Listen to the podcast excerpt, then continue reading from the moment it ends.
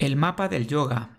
Bienvenidos, soy Manuel Navarro de Element Yoga School y en este espacio vamos a abordar con claridad y sencillez las inquietudes en el sendero del yoga. Y lo haremos a través de los aspectos más relevantes y de aquellas inquietudes que tú nos plantees. Comenzamos. Hola Element, bienvenido a otro episodio del mapa del yoga. Dios se sentía muy solo y para no estar solo, decidió eh, crear a un ser para que le acompañara. Permítete, permíteme hablarte primero del concepto que vamos a usar de Dios en esta historia. Eh, vamos a usar al Dios hindú. Los dioses hinduistas tienen muchísimas deidades. Fíjate, tienen eh, una, tres que son los más importantes, que son Brahma, Vishnu y Shiva. Eh, Brahma es el, creador del universo para los hindúes, es el supremo creador. Vishnu es el preservador. Y Shiva, de hecho Vishnu es este tan bonito que pintan de azul, el que es muy querido dentro de la tradición y cultura hindú. Y Shiva es el dios de la danza, viene el destructor. De alguna manera es el supremo, porque igualmente destruye para poder construir, entonces eh, está como en un escalón superior. Pues en este caso Brahma es el dios del que estamos hablando. Pues Dios estaba solo, Brahma estaba muy solo y decidió crear a un ser para, para que le hiciera compañía. Y cuando creó a este ser, un ser sobrenatural, se sintió de golpe acompañado y muy feliz, pero este ser enseguida encontró la llave de la felicidad y rápidamente se fundió de nuevo con Brahma y con el divino. Entonces nuevamente Brahma se encontró solo y se puso a pensar nuevamente qué podía hacer para no estar solo. Y entonces decidió crear a un ser humano. Al ser humano decidió crear. Y eh, preocupado de que encontrara la llave de la felicidad, decidió esconderla. Entonces Brahma buscó en, los abismos de, los océanos, en lo más profundo, en la grieta más profunda, y colocó allí la, llave. Pero no se sentía cómodo, dijo, no, yo aquí no, estoy seguro. Y llevó la llave al Himalaya, la conquistó y la puso en lo alto del Everest. Pero igualmente, en cuanto volvió a sus dominios, se sintió inseguro de que el ser humano la encontrara ahí y decidió esconderla en la luna. E igualmente, cuando volvió a sus aposentos, se sintió incómodo y la colocó lejos en el universo. Pero tampoco. No encontraba ningún lugar que le diera la tranquilidad de que el ser humano no encontraría la llave de la felicidad. Y entonces se le ocurrió colocar la llave de la felicidad dentro del ser humano. Estaba seguro que ahí nunca buscaría y que ahí podría habitar esa llave tranquilamente mientras podía disfrutar de la compañía del ser humano. Fíjate que qué bonita historia, ¿verdad? Eh, este episodio del podcast tiene eh, mucho contenido eh, en formato de cuento, de parábola. De la historia que te acabo de contar, fíjate que eh, hace una alusión directa a otra de las parábolas más famosas que encontramos dentro de muchas tradiciones, tanto por ejemplo la budista, como las enseñanzas de Buda, como las enseñanzas de Jesús, recogen la parábola del hijo pródigo. Y, en este caso, eh, Déjame contarte también esta parábola para que entiendas lo que quiero, lo que quiero comentarte. Un hombre tenía dos hijos y el menor de ellos le dijo al padre, oye, dame la parte de la herencia que me toca. La recogió, en pocos días hizo el petate y se marchó a vivir la vida.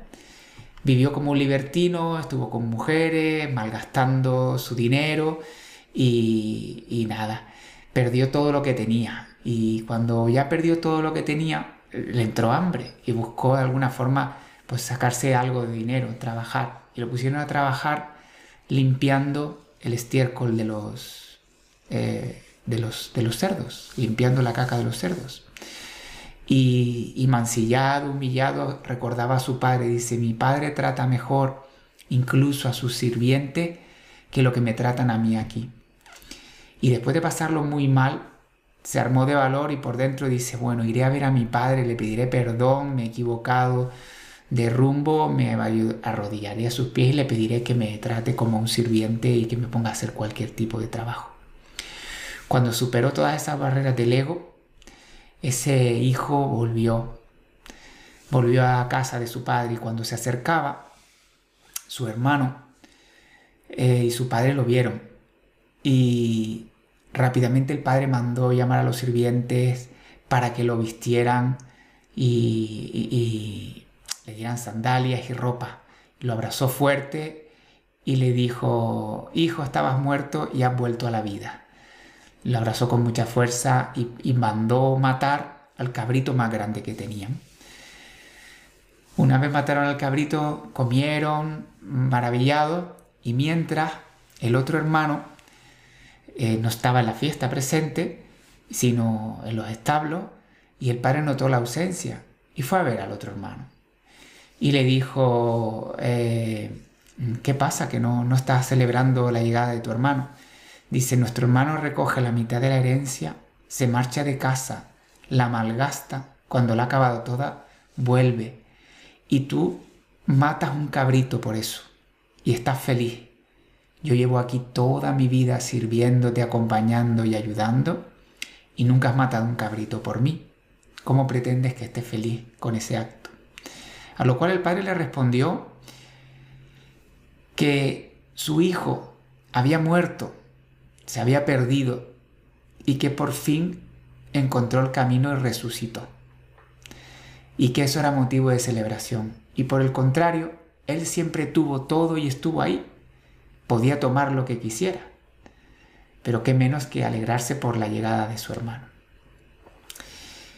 La historia eh, nos deja eh, las bases de la primera de las historias, la historia de la llave de la felicidad. ¿Por qué? Porque del mismo modo que la parábola del hijo pródigo, esta que te comentaba, tiene una lectura muy profunda entre líneas y que realmente es que eh, la búsqueda de la dicha lo hacemos muchas veces fuera de nosotros.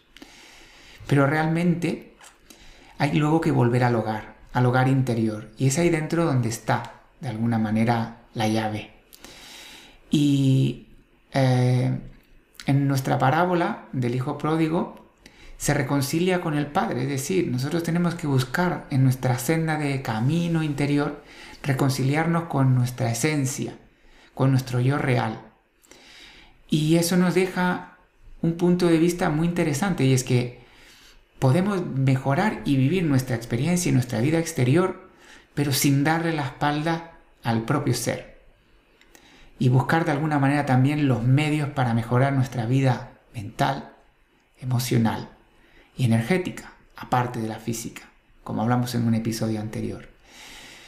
En el exterior va a haber placer y dolor, amor, desamor, va a haber encuentro, desencuentro, diversión, aburrimiento. Pero el concepto de dicha interior solo permanece dentro. Y hay que encontrar esa quietud, esa paz, ese equilibrio que van a ser el motor.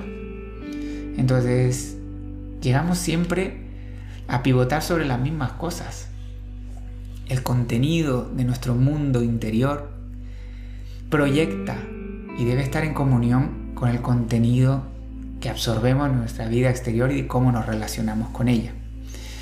Y a eso vuelvo a insistirte que el yoga nos da esas maravillosas herramientas precisas con las que podemos mejorar nuestra calidad como ser humano.